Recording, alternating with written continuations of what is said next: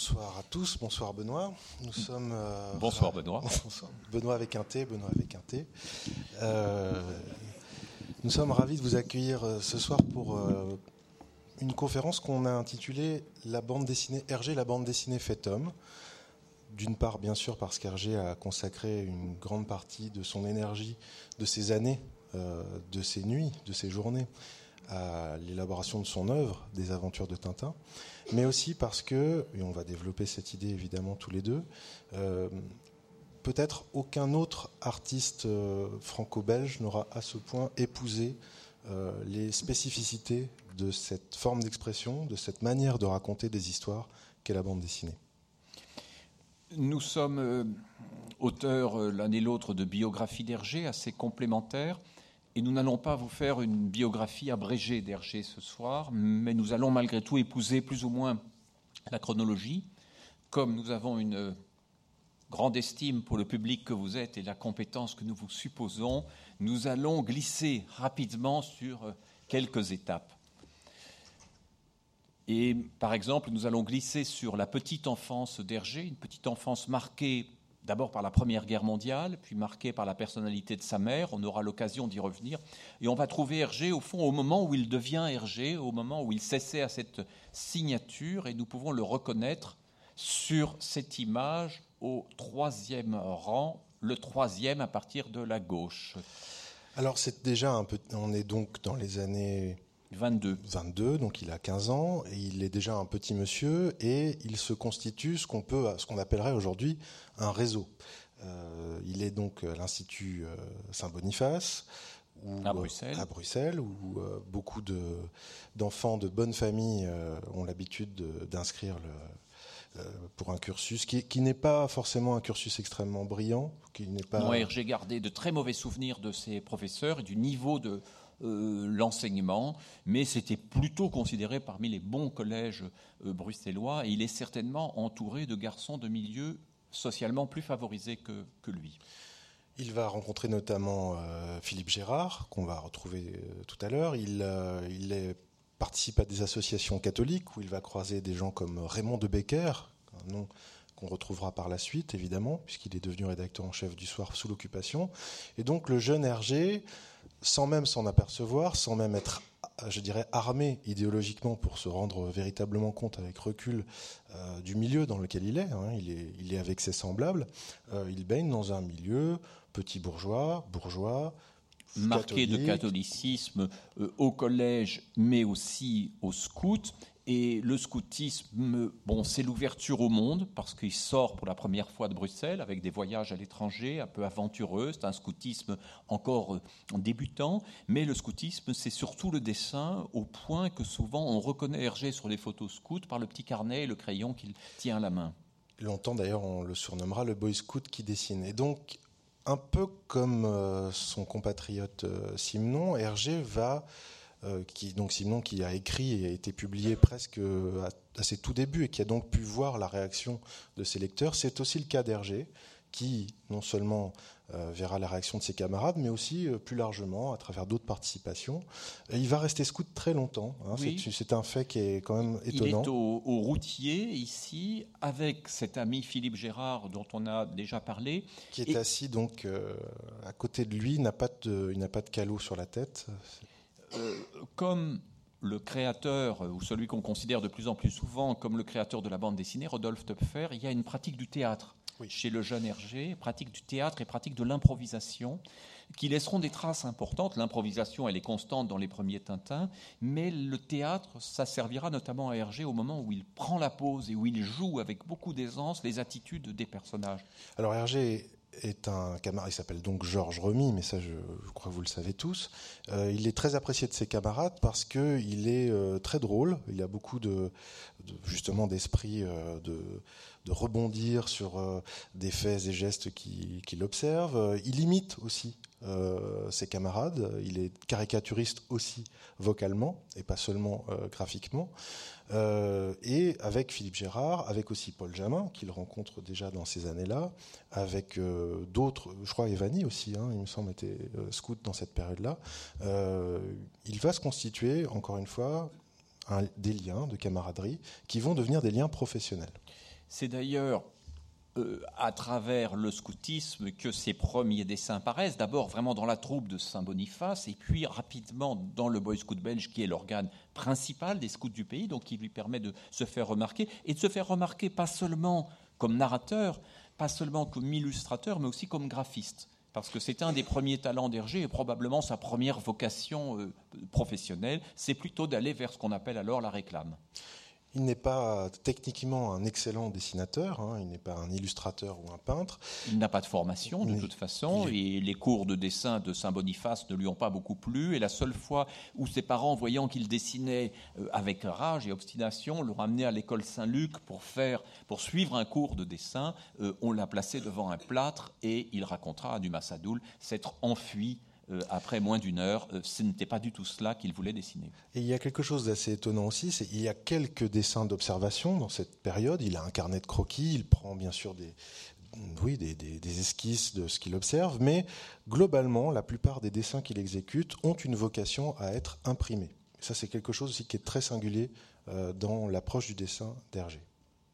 Alors, on connaît l'ancêtre de Tintin, Totor CPD Anton, donc un héros scout pour une revue scout, un système narratif qui est très marqué par les bandes dessinées de Christophe. Il y a d'autres influences qui jouent pour le jeune Hergé, comme celle de, de, Benjamin Rabier. Il y aura bientôt les bandes dessinées américaines. Mais ici, le système à la Christophe est tout à fait caractéristique, c'est-à-dire des images carrées, assez nettement séparées les unes des autres et accompagnées d'un texte typographique. En même temps, c'est du cinéma qu'Hergé se réclame à ce moment-là, un grand film comique, euh, et évidemment, l'inspiration non seulement de Totor, mais des trois premiers Tintins, provient directement des films muets qu'il a, vu, euh, qu'il a vu avec sa mère dès le plus jeune âge. Oui, c'est évidemment un comique de situation, un comique très très visuel, ce qui n'apparaît pas forcément dans cette euh, page de Totor, mais qui est développée par la suite euh, et qu'on retrouve bien sûr dans, les toutes premières aventures de Tintin, euh, avec aussi une, autre influence évidemment qui est le feuilleton. Et on parlait d'improvisation. Quand Hergé se lance dans Totor et plus tard dans Tintin, il ne sait pas exactement encore euh, comment l'histoire euh, va se dérouler, ni même comment elle se termine. Euh, c'est pour lui un jeu. Oui, ça ne l'inquiète pas outre mesure. Je pense même que le petit, stress, Voilà, le, petit stress de, du rebondissement à trouver, comment tirer Totor ou Tintin du mauvais pas dans lequel ils se sont fourrés, ce sont plutôt des stimulants pour lui. Alors oui, il est évidemment aussi très vite conscient que pour gagner sa vie, la bande dessinée, qui n'est pas encore un métier, ne suffira pas. Euh, et il se rêve à cette époque, vous l'avez vu dans l'exposition, euh, graphiste publicitaire, affichiste.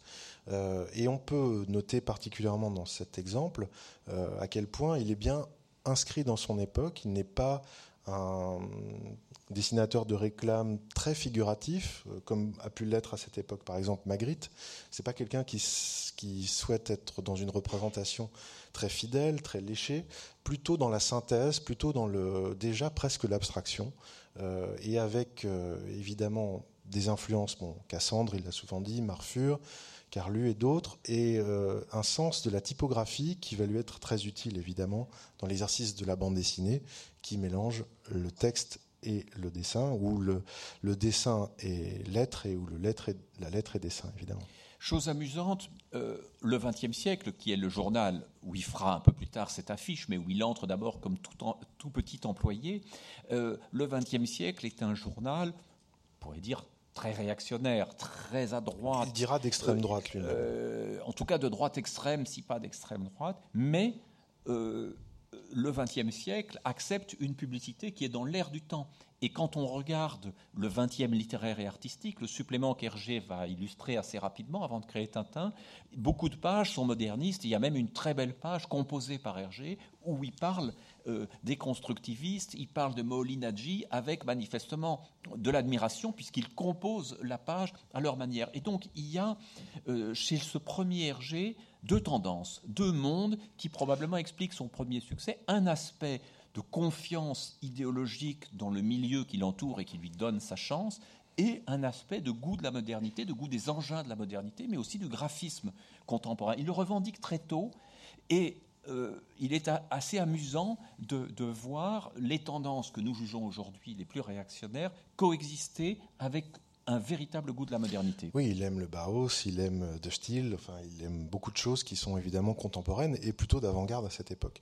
Alors quand il fait de la bande dessinée pour la première fois, on ne peut pas dire que ce soit extrêmement glorieux, même si le chien euh, qui est représenté dans ce gag euh, rappelle un, autre chien qui sera plus célèbre.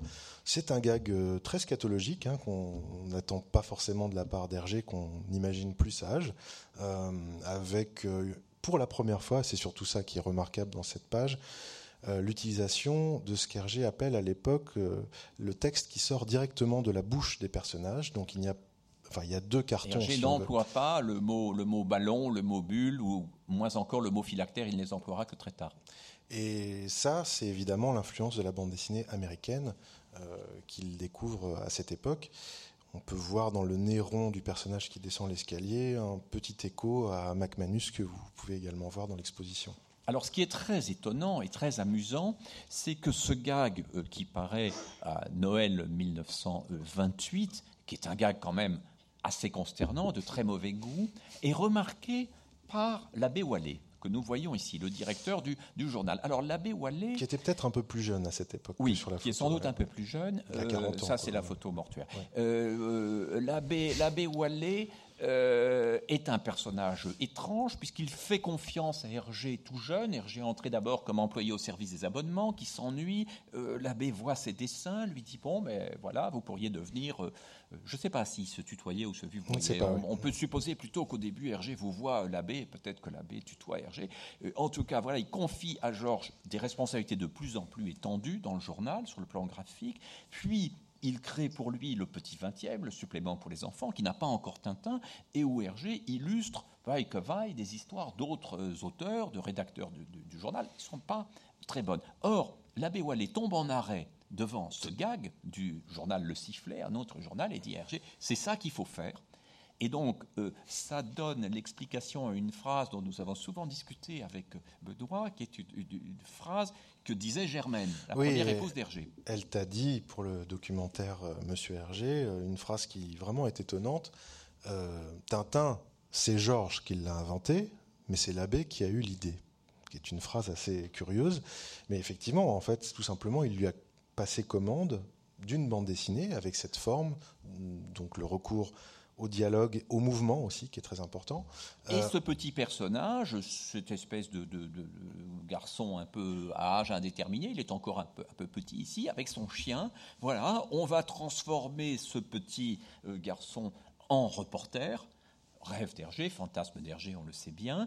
Euh, Hergé ne voyage pas, mais, mais Tintin va voyager. Et on le flanque d'un chien euh, Hergé dit dans une interview c'était plus pratique pour le faire voyager que de le mettre avec une antilope ou un alligator, ce qui est effectivement une remarque assez judicieuse qui montre qu'Hergé était un auteur plein de bon sens. Que Saint-Augan n'aurait pas hésité à faire à la même époque, dans Ziguépus par exemple. Et donc, Parce qu'un pingouin n'est pas particulièrement un animal de compagnie euh, très fréquent. Et donc il se passe quelque chose euh, entre l'abbé et Hergé, une vraie impulsion qui fait que pendant longtemps l'abbé va se considérer comme un peu le scénariste ou le co-auteur. Oui, l'abbé Wallet a le même âge que les parents d'Hergé. Vraiment, il est né la même année. Et il est évidemment pour lui euh, une figure spirituelle et, morale euh, très importante, d'autant que c'est lui qui finalement lui donne sa vraie naissance d'homme, enfin, puisqu'il va également plus tard marié euh, Georges Remy à son épouse Germaine. Alors, qui était la secrétaire de l'abbé. Bon, il lui met dans les mains, longuement commentée dans certains ouvrages. On en reparlera peut-être. L'abbé Wallet euh, non seulement passe commande, mais recommande aussi des, lectures. Donc la documentation d'Hergé euh, sur Tintin au Pays des Soviets est assez maigre. Euh, probablement quelques reportages euh, euh, photographiques et encore très très peu, puisque d'ailleurs on le voit dans Tintin Pays soviète, le décor est une lande digne d'un western, mais il y a ce Moscou sans voile qui est véritablement la, seule, inspiration de, de Tintin au pays des soviets, avec trois scènes qui ont fait scandale très très longtemps.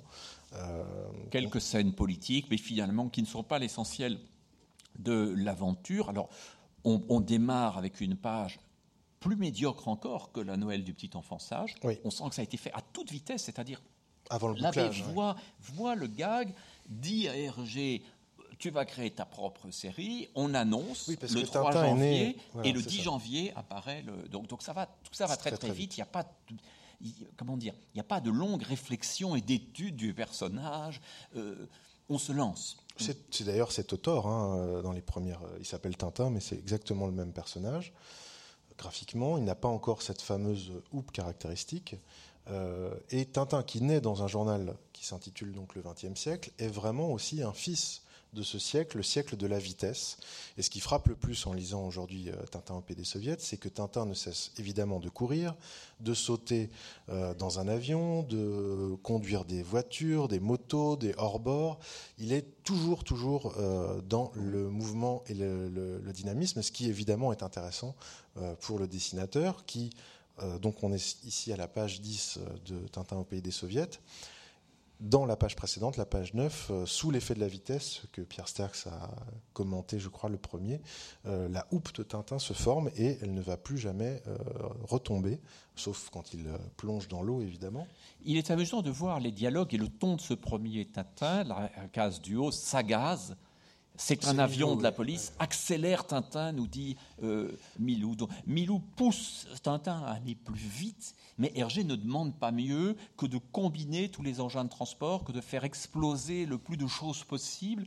Euh, il y a donc un programme idéologique qui a été donné par Moscou sans voile, mais ce programme idéologique, somme toute, est contrarié sans arrêt par le vrai appétit d'Hergé, qui probablement est responsable du succès assez rapide. Oui, de- car, car évidemment, c'est pas du tout une œuvre euh, didactique. Euh, on est vraiment dans une course-poursuite euh, pleine de rebondissements, beaucoup d'humour. C'est surtout de la bagarre. C'est presque du Astérix ou du Popeye. euh, c'est contemporain de Popeye d'ailleurs. Et ça ne fait que euh, se bagarrer à longueur de page.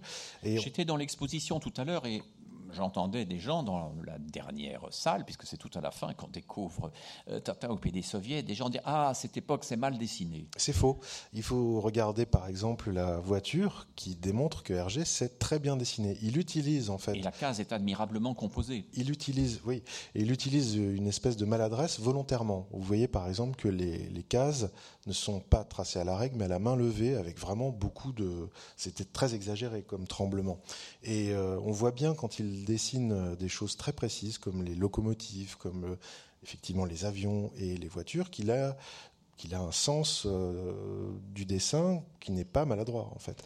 Simplement, c'est une esthétique tout à fait autre. C'est une esthétique libre, on pourrait presque dire, de lignes sauvages, de lignes à l'asphare, euh, pour faire un anachronisme, alors qu'il s'approchera peu à peu d'un modèle plus réaliste, mais il va s'en approcher par étapes, et il n'est pas sûr que son art de la bande dessinée y ait toujours gagné. Oui, l'accumulation des détails, on en reparlera tout à l'heure, va parfois saturer les images. Alors, une des trois séquences qui a posé problème très longtemps et qui a poussé Casterman à retarder, retarder, retarder, on a de nombreuses lettres entre Hergé et Casterman qui montrent que Hergé réclame la réédition de Tintin au pays des soviets et que Casterman, qui a en son sein quelques personnes qui sont sensibles aux idées euh, progressistes du communisme, Vers la fin des années 60. voilà. Euh, cette scène, par exemple, était une scène extrêmement décriée euh, jusque, jusque dans les années 90, finalement. hein. Aujourd'hui, moi je suis frappé, et je pense toi aussi, par l'intelligence graphique et l'intelligence politique de cette scène. D'abord, la quasi-absence de Tintin et Milou. Euh, ils sont là très discrètement et ils ne s'expriment qu'à travers des points d'interrogation et des points d'exclamation. Il n'y a pas de commentaire, il n'y a pas de discours idéologique qui est tenu. Et donc on fait confiance à l'image. Et qu'est-ce que l'image nous montre? Avant tout des visages qui se baissent, des regards qui s'inclinent, des têtes qui s'inclinent, une résignation. Et il y a donc là l'usage véritablement avec ces trois plans quasi identiques. hein, On a un découpage répétition de plans. à la, à la- à la Tardy à peu près, si on pense à c'était la guerre des tranchées par exemple. Eh bien, euh, quelque chose qui fait confiance à la capacité du jeune lecteur De à comprendre l'image. Oui, il n'y a, pas de- il n'y a pas de sermon du tout dans Tintin pays des soviets. Et effectivement, la seule critique, ce sera ce point d'excla- ce- ce- ce point d'interrogation, ce point d'exclamation. Alors, euh, l'abbé Wallet encourage Hergé à créer un album, de un même. peu abusivement. C'est un père un peu abusif, l'abbé Wallet, puisqu'il se considère euh, comme le co-auteur, le co-éditeur. Donc les éditions du Petit 20e n'ont aucune existence légale.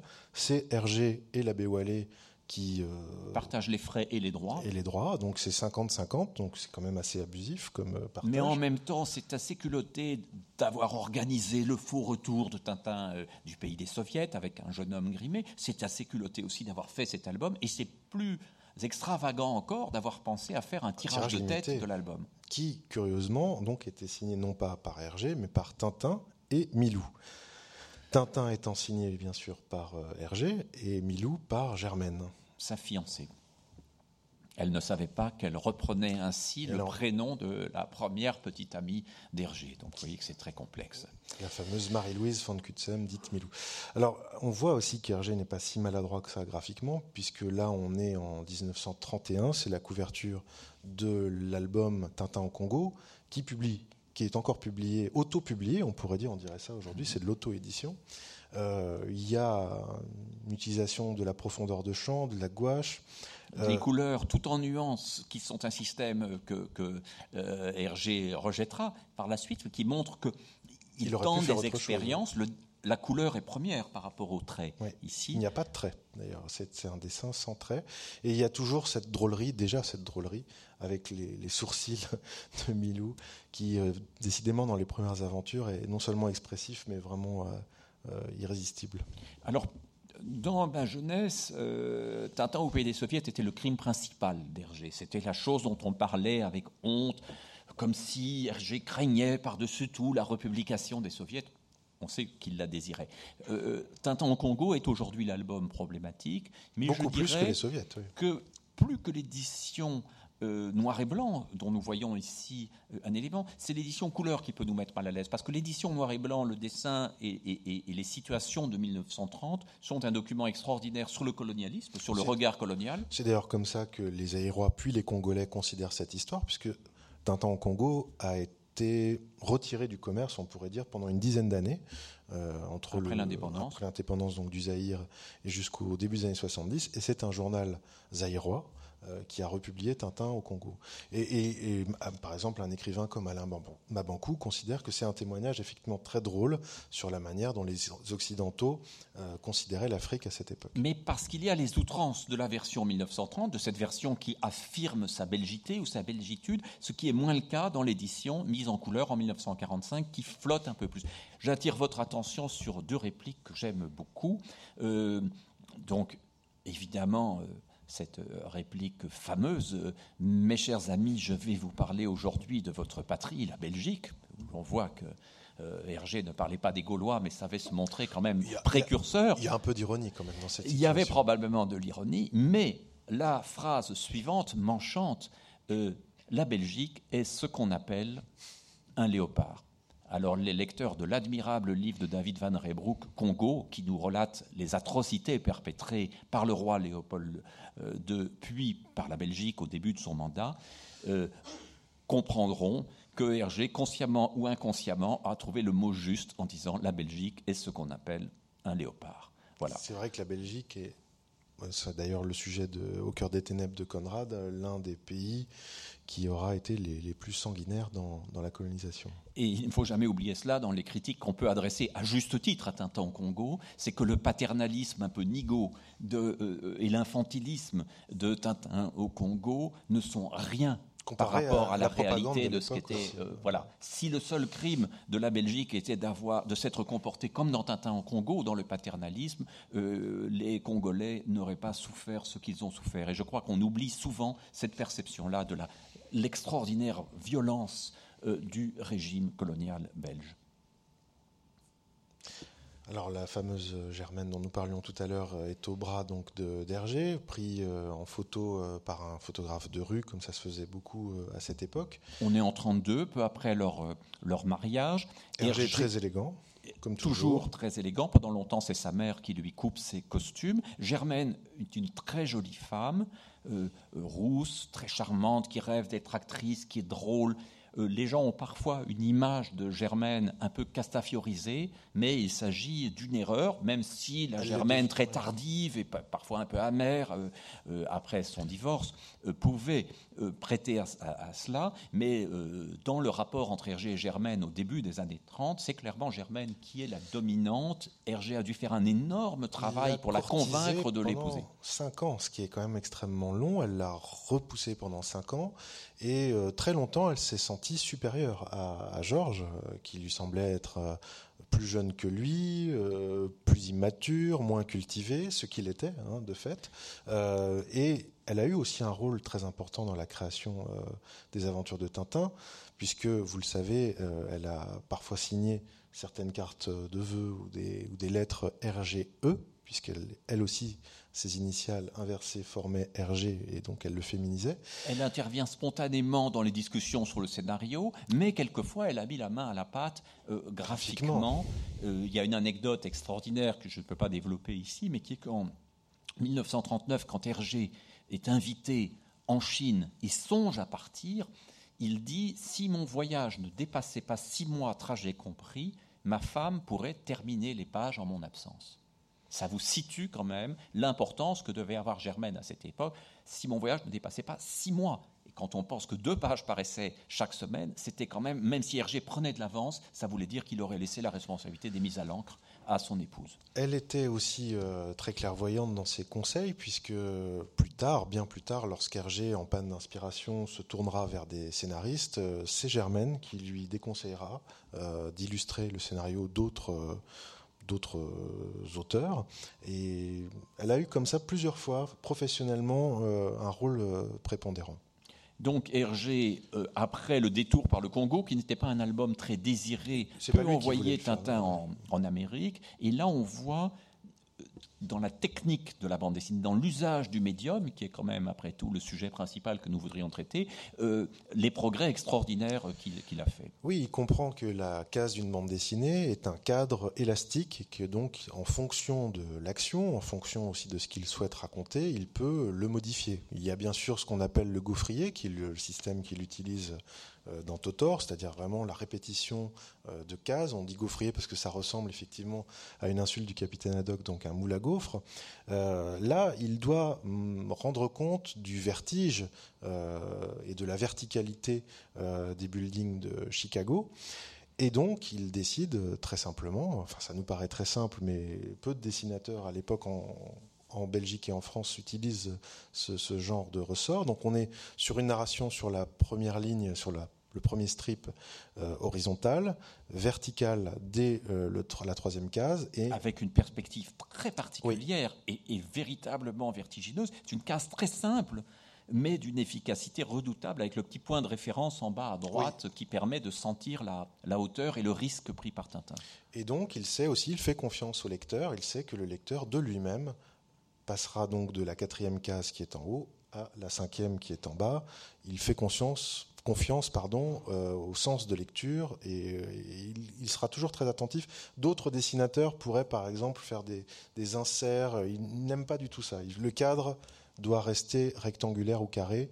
Il n'y a pas d'incursion de l'image dans l'image. Ce qui est amusant, c'est évidemment la justesse et la vivacité des attitudes de Tintin, mais aussi son côté un peu voyou, un peu canaille. Dans le hands up de la dernière case, on a l'impression qu'il est tout aussi gangster que ceux qu'il pourchasse. Et il est amusant de voir, comme pour beaucoup de lecteurs, on a une image de Tintin et de l'ensemble des aventures de Tintin comme très sage, alors que pendant longtemps, Tintin assume toutes les fonctions qui après seront réparties entre Haddock, euh, les Dupont, Tournesol, etc. Le premier Tintin peut être euh, à la fois euh, ahuri, canaille et vertueux, poursuivre l'aventure et digresser. Oui, ça s'agit probablement à partir du sceptre d'autocar. Auparavant, il est, il peut même être sous dans l'oreille cassée. il, a beaucoup plus de, de et il n'hésite pas à se bagarrer et même à prendre l'initiative de la bagarre. Alors ça aussi c'est très habile. Vous savez qu'en bande dessinée, c'est le lecteur qui décide de, l'écoulement du temps, contrairement au cinéma. Euh, il se passe beaucoup de choses entre deux cases, dans l'interstice de deux images. Et là, en fait, en cinq cases, Hergé nous raconte ce qui se passe donc euh, en, 24 heures. Et euh, évidemment, ici, il s'agit de, des villes champignons, qui est un phénomène qui existe plutôt en Chine maintenant qu'aux États-Unis. et là encore, cette séquence, cette succession de cases fait vraiment confiance aussi à l'intelligence du lecteur pour recomposer cette incroyable construction au milieu du désert. Situation extraordinaire que cette autre page où Tintin croit que Milou a été enlevé. Il s'agit, bon, certainement que le politiquement correct pourrait trouver quelque chose à redire dans le fait qu'il euh, confond euh, les cris d'un petit enfant euh, noir avec ceux de Milou, mais ce n'est pas cet aspect-là que j'ai envie de commenter, c'est la séquence centrale de l'escalier avec cette extraordinaire simplicité, cette extraordinaire lisibilité, la manière de cadrer et de ne garder, par exemple, dans la, quatrième case de cette bande, que les, pieds et un morceau des jambes de Tintin, mais aussi la gestion remarquable euh, de la verticalité de la page. Il est très difficile de faire monter des escaliers pendant que l'œil du lecteur est en train de descendre. On a là un contre-mouvement. Or, Hergé travaille si habilement que nous avons véritablement le sentiment d'une ascension euh, continue. C'est extrêmement brillant et ça nous montre aussi comment le premier Hergé, celui du noir et blanc, traite chaque page comme une unité, unité harmonieuse, unité parfaitement bouclée, qui quelquefois sera mise à mal au moment de la mise en couleur, puisqu'il faudra rassembler deux pages mm. noir et blanc en une seule page couleur. Alors là, l'illustration qu'on présente est, évidemment euh, plus tardive, c'est une illustration des années 40, mais l'album qui suit, c'est Les cigares du pharaon, qui est hanté par le thème de, la folie, avec le poison qui rend fou. Un univers plus romanesque qui démarre par une feuille de papier qui s'envole, c'est très emblématique du talent d'Hergé, se lancer derrière un papier, un précieux papyrus qui n'est pas plus un papyrus euh, qu'autre chose. On entre dans une dimension romanesque. On fait apparaître pour la première fois un personnage de savant extravagant. Tout au long des années 30, il y a des, ébauches de tournesol. Et puis on fait apparaître aussi de nouveaux personnages qui sont appelés à revenir, qui ne s'appellent pas encore euh, les Dupont, mais qui deviendront euh, euh, les Dupont, et dont le goût pour les costumes typiques est déjà affirmé. C'est une des idées assez obstinées des Dupont, en lesquelles je vois un petit peu des traces du tout premier Hergé le RG du pays des, Soviets et du Congo euh, cristallise des préjugés graphiquement, et les Dupont, au fond, restent toujours à ce en ce premier âge. Ils ne dépassent jamais euh, le, stade du stéréotype. Et puis, ils, sont, ils incarnent aussi une autorité euh, dérisoire, une autorité qui tombe toujours à côté, qui, se trompe toujours. évidemment, vous savez tous aussi que Hergé avait donc un père qui avait un frère jumeau, donc Alexis et Léon, que à Bruxelles, euh, les passants, sans connaître euh, évidemment le lien de parenté avec le créateur de Tintin, appelaient les Dupont. Et c'est vrai que les Dupont, le père d'Hergé, qui est un homme assez effacé, euh, qui qu'il a connu finalement beaucoup plus tard, mais qui était très absent, qui n'était pas souvent là, qui avait des initiatives parfois étranges, comme brûler des livres qu'il considérait inappropriés pour, pour Hergé, était peut-être aussi une autorité qui se trompait euh, véritablement euh, dans le sens de la justice et de la correction, comme les Dupont. Il est très amusant de voir que l'ensemble de la série Tintin, qui est considérée par beaucoup comme une série, disons, tendant plutôt au conformisme, caricature les représentants de la loi et de l'ordre et du monde adulte euh, de, de, manière extrêmement sévère, puisque véritablement, les Dupont, chaque fois qu'ils essayent de rétablir l'ordre, commettent une bévue. Et donc il y a un côté euh, anard euh, Dans, dans, Tintin qui certainement appartient euh, n'est pas étrangère au succès de la série. C'est-à-dire que la série est suffisamment respectable pour que les enfants et les éducateurs ne s'en méfient pas, et suffisamment dingue, frappé, bizarre, accueillant en tout cas les bizarreries du monde pour que les enfants s'en délectent. Oui, et puis euh, c'est aussi le décalage, on, le disait tout à l'heure, euh, du côté très moderne d'Hergé, Tintin est un enfant du XXe siècle, je le répète, et ces personnages sont des émanations du XIXe siècle, avec euh, donc un côté suranné, les moustaches, les chapeaux, les barbes, presque les postiches, on pourrait dire, les cannes, les tout, cet appareillage que, que Hergé n'a jamais tellement apprécié. en tout cas, il ne s'est jamais habillé dans ce, dans ce style-là. Bon, on va glisser un peu vite sur le Lotus bleu, parce que c'est peut-être l'épisode le mieux connu de la vie d'Hergé. Je suis frappé, moi, par cette couverture d'annonce du Petit 20e, où déjà, euh, avant même la rencontre avec Chang, déjà Hergé se fond dans la réalité chinoise, dans l'habit chinois, mais sa houppe dépasse encore. Nous verrons dans d'autres images qu'il perd ses attributs, qu'il devient quasi euh, un Chinois. On peut dire aussi que c'est sans doute, euh, parmi ce dessin et, d'autres annonces dans le petit 20e, qui ont permis à Hergé d'entrer en contact avec des Chinois, puisque un des prêtres euh, qui suivait le 20e siècle et donc le petit 20e, qui était le supplément hebdomadaire distribué le jeudi, euh, a alerté Hergé sur le fait qu'il avait à sa charge une communauté d'étudiants chinois qui suivaient le petit 20e, qui suivait Tintin et qui n'apprécierait pas vraiment d'être caricaturé comme il a pu euh, montrer des caricatures de, la Russie, euh, du Congo ou, euh, ou des États-Unis. Et c'est grâce à cet abbé, l'abbé Gosset, que Hergé va rencontrer plusieurs Chinois. Hein. il faut quand même aussi lire plusieurs livres d'abord. Lire plusieurs livres, oui, effectivement, et, rencontrer la culture chinoise non seulement à travers les livres, mais aussi à travers des personnes. Et chez Hergé comme chez Tintin, l'amitié est vraiment une, dirais, tout est à dimension humaine. On, fait, on essaye beaucoup de, faire d'Hergé un idéologue. On a vu que dans Tintin au pays des Soviets, il n'y avait pas vraiment euh, une idéologie euh, didactique euh, professée.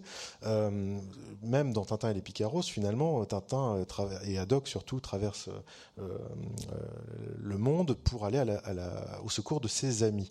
Et donc c'est par ses amitiés que Hergé va changer son point de vue. On a dit tout à l'heure qu'il était finalement, avec son bac en poche euh, à l'Institut Saint-Boniface, relativement peu cultivé. C'est d'ailleurs une, des thèses que tu as particulièrement illustrée dans Hergé, fils de Tintin. Il est presque nu quand il commence son œuvre. Euh, il a un regard effectivement plein de stéréotypes, plein de préjugés, et c'est à travers l'exercice de la bande dessinée qu'il va non seulement transformer euh, sa vision du monde, mais se transformer aussi lui-même. Et Chang va être un personnage important c'est le deuxième personnage important après l'abbé Wallet. C'est une influence qui part dans l'autre sens, mais qui est tout aussi fondamentale. L'abbé, c'est celui qui lui donne sa chance, et il y aura la reconnaissance d'Hergé tout au long de la vie de l'abbé. Et, et Chang, c'est celui qui lui révèle l'altérité, la complexité. C'est le meilleur professeur de dessin qui, qui l'aura jamais, puisque Chang a eu la bonne idée d'emporter des petits manuels de peinture chinoise qu'il va apporter à Hergé des pinceaux. C'est étonnant d'ailleurs, parce que Chang arrive avec des mâles, il a du matériel, il le donne tout de suite à Hergé. Bien sûr, il y a une leçon sur l'actualité, sur la guerre dont euh, la Mandchourie est victime, l'invasion japonaise. Il y a qui est vraiment contemporaine de, il y a des la réalisation de. Sur euh, les détails authentiques chinois, l'habillement, etc.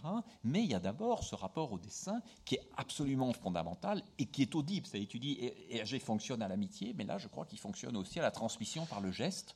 Oui, il aura d'ailleurs plusieurs euh, mentors comme ça au cours de sa vie, beaucoup plus que le livre, c'est souvent les conversations qui marquent beaucoup Hergé. D'autre part aussi, on peut dire que le Hergé des débuts, des tout débuts, on l'a vu, on l'a constaté aussi dans l'exposition, c'est un graphiste.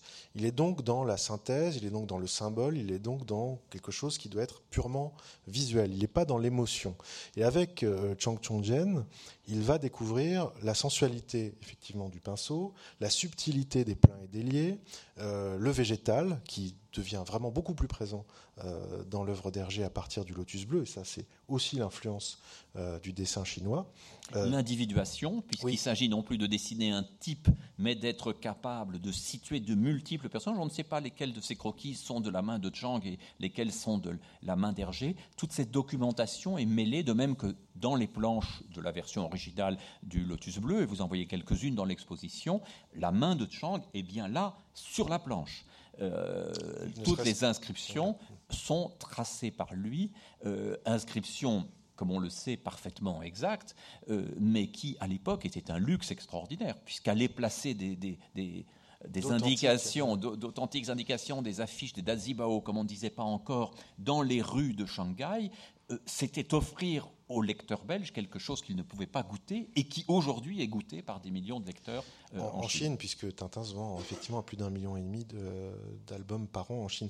Alors, ce qui est aussi très étrange, c'est que donc euh, Hergé qui fraye dans un milieu très conservateur, dans ce journal Le XXe siècle, qui se vend à peu près à entre 20 et 40 000 euh, exemplaires par jour, qui se vend plus le jour où il y a le petit 20e et de plus en plus au fil des ans il est en contact avec quelqu'un qui semble avoir, euh, à travers les idéogrammes qu'on peut lire aujourd'hui, notamment dans l'exposition traduite, des idées très progressistes. Certains sinologues, d'ailleurs certains historiens, euh, pensent que Chang était un agent communiste euh, infiltré en Belgique. En tout cas, ce qui est certain, c'est que son colocataire, je ne sais pas comment faire dire, enfin la personne qui partageait sa chambre, est devenu un des hauts dignitaires du régime de Mao.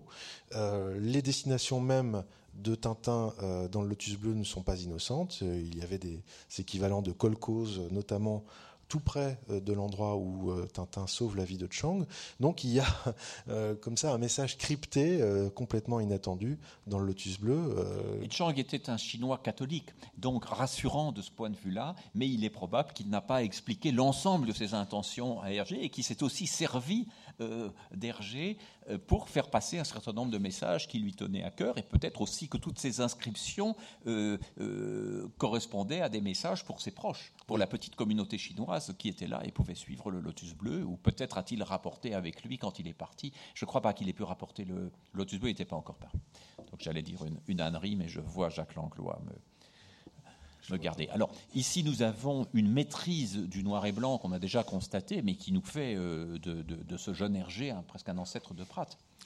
Oui, en tout cas un contemporain de Milton Caniff. Euh, ils ont probablement vu les, mêmes films, euh, parce que y a, ou peut-être qu'Hergé n'a pas vu des films, mais a vu des photographies de films, puisque c'est aussi une des sources de documentation. Il y avait beaucoup de magazines toutes les semaines euh, qui résumait en fait euh, les histoires de films avec des photogrammes. Beaucoup de photos de presse euh, arrivaient au XXe siècle, et on peut supposer qu'Hergé se servait une fois que le journal n'en avait plus besoin. Alors là aussi, on peut regarder la manière dont le regard du lecteur est guidé par ce que voient les personnages. Donc tu as vu, ils t'ont fait un signal.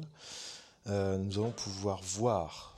le dialogue là appuie ce qu'on voit. Donc on est presque, on n'est pas en vue subjective avec les caisses, mais enfin c'est la même idée. On perçoit ce que perçoit euh, le personnage, et puis on voit d'autres euh, personnages sur la rive. Voilà l'agent qui revient, il montre du doigt. Là on a, on peut considérer que la première case du dernier strip est une vue subjective. Et puis là aussi, la variation des plans montre euh, une confiance dans la compréhension du lecteur. On voit de loin euh, la cargaison euh, être acheminée à la voiture, qui est donc sur le, bord cadre. Euh, donc on voit juste un phare, un pneu, une calanque, et la dernière case, la voiture s'en va, et le lecteur a recomposé pour lui-même l'action sans se poser de questions, sans recours au texte. la dernière, le dernier strip. Une énorme confiance en l'ellipse, en fait. Et ça vient très tôt. Euh, on la retrouvera tout au long de la carrière d'Hergé. Ça donne aussi à ces albums leur densité particulière. Alors, on va s'arrêter quelques instants. C'est justement un des magazines qui résumait euh, des, films. Euh, donc, ça, c'est un, film allemand, je crois, hein, de cette époque. Alors, on s'arrête quelques instants sur la, genèse de la couverture du, Lotus Bleu. Et donc, Hergé, clairement, puise son inspiration. Il n'arrête pas d'ailleurs de s'inspirer de choses autour de lui, y compris dans d'autres bandes dessinées. Parce qu'il doit fournir, quand même, il dessine deux pages de Tintin par semaine, deux pages de Quick et Fluke par semaine, des illustrations de couverture, des illustrations donc pour les autres suppléments du XXe siècle. Plus tard, il y aura Joëzette, enfin à peu près à cette époque d'ailleurs. Alors, donc voilà l'affiche euh, d'un film. Et donc voilà ce qu'Hergé en fait dans une première esquisse pour la couverture de l'édition noir et blanc. Donc vous remarquez le premier geste qui est fait, enfin moi la première chose qui me frappe, c'est de retourner le dragon pour rapprocher sa tête de Tintin. Donc il y a une réinterprétation, hein, c'est pas seulement le document qui est décalqué. Euh, ce qui est intéressant aussi dans ce document, c'est qu'on voit qu'Hergé ne prête pas vraiment attention à ses originaux, puisqu'on voit qu'il a été plié probablement pour être envoyé à son éditeur, Charles Il est envoyé comme une esquisse. Euh, il restera d'ailleurs très longtemps dans un tiroir jusqu'à être exposé dans la première exposition d'originaux d'Hergé, où il sera brusquement euh, considéré comme un trésor et, et restauré. Le fond est encore assez encombré on peut dire que entre les signes qu'il y a euh, dans, dans, dans, la lampe, dans le vase, l'indication, il y a un peu trop d'éléments. Oui, il est peut-être trop dans l'imitation et pas justement dans cette synthèse euh, qu'il va vraiment toucher avec le dessin définitif de la version noir et blanc, qui n'est donc pas le dessin que vous connaissez dans l'édition couleur. Mais où il reste cette idée absolument magnifique et qui, je crois, a frappé beaucoup d'enfants qui lisaient cette image sans la comprendre tout à fait. Et là, le mystère fait vraiment partie de l'image, euh, qui est que ce dragon est une menace sans en, être, sans en être une. Bien sûr, c'est un, dessin. Oui, c'est un dessin dans le dessin. Hein. c'est le, le, mur de fond euh, derrière lequel, euh, enfin devant lequel Tintin se tient. mais effectivement, on voit bien que la gueule ouverte du dragon euh, menace, euh, menace Tintin. Et là aussi, il y a une espèce de, piège pour le lecteur, c'est-à-dire qu'on peut croire que c'est un dessin qui montre un occidental un peu perdu euh, dans une Chine traditionnelle, un peu hostile et, et ancestrale. Et finalement, c'est pas du tout ce que raconte le Lotus Bleu, comme vous le savez, puisque c'est vraiment non seulement l'amitié entre Tintin et Chang, mais aussi avec une famille, une des rares familles positive, puisqu'il y a d'autres familles comme la famille Lampion qui n'est pas très éprouvée par la folie quand même. Très éprouvée par la folie, notamment par euh, oui Didi. Et on voit une mère d'ailleurs qui, qui, pleure beaucoup dans, ce, dans cet épisode. Euh, Tintin devient un Chinois à tel point d'ailleurs qu'aujourd'hui euh, c'est considéré par les lecteurs chinois comme une œuvre euh, presque chinoise. Hein. C'est Mais ce qui est extraordinaire, c'est que le signe distinctif choisi par Hergé à ses débuts pour Tintin, c'est la houppe. Or ici, il se passe de la houppe. C'est la sinisation de, Tintin se fait à travers ce petit chapeau qui lui enlève son signe distinctif. Ça veut dire qu'Hergé a davantage confiance dans son dessin, donc pense qu'on peut reconnaître Tintin même avec un couvre-chef, mais aussi que Tintin s'incorpore véritablement dans le pays de l'autre au lieu d'agir en conquérant. Oui, puisqu'on peut rappeler aussi que c'est dans cet épisode que Tintin prend parti à un moment où euh, un, colon un, anglais euh, manque de frapper euh, quelqu'un qui conduisait, enfin qui portait un pouce-pouce, et, Tintin s'interpose. Donc on n'est plus du tout dans le, la, vision impérialiste de Tintin. C'est une des cases agrandies et traduites dans l'exposition, et où on voit que l'inscription chinoise à l'arrière-plan est à bas l'impérialisme. Donc là, on a un soulignement, non seulement cet horrible personnage de Colomb se comporte mal, Tintin va le châtier, mais le texte le châtie une deuxième fois en nous donnant euh, là une explication à la fois cryptée et, très forte. Donc vous voyez le, la conception un peu écrasante euh, des premiers albums Tintin. Pourtant, le Lotus Bleu, hein, c'est une petite vignette collée. L'image est un, petit peu étouffée, mais en même temps, le Lotus Bleu, en 36 dans l'édition Casterman, fait l'objet de soins extraordinaires avec cette phrase euh, que Hergé finira par dire à Charles Laine et qui pourrait peut-être être mal interprétée, y compris par certains biographes. C'est trop beau pour les gosses. C'est trop beau pour les gosses. Mais il faut bien s'imaginer le désert critique qui pouvait entourer euh, tous ces efforts, toutes les pages de hors-texte, toute cette composition, toute cette subtilité. Et la récompense d'Hergé, finalement, n'est arrivée que très tardivement.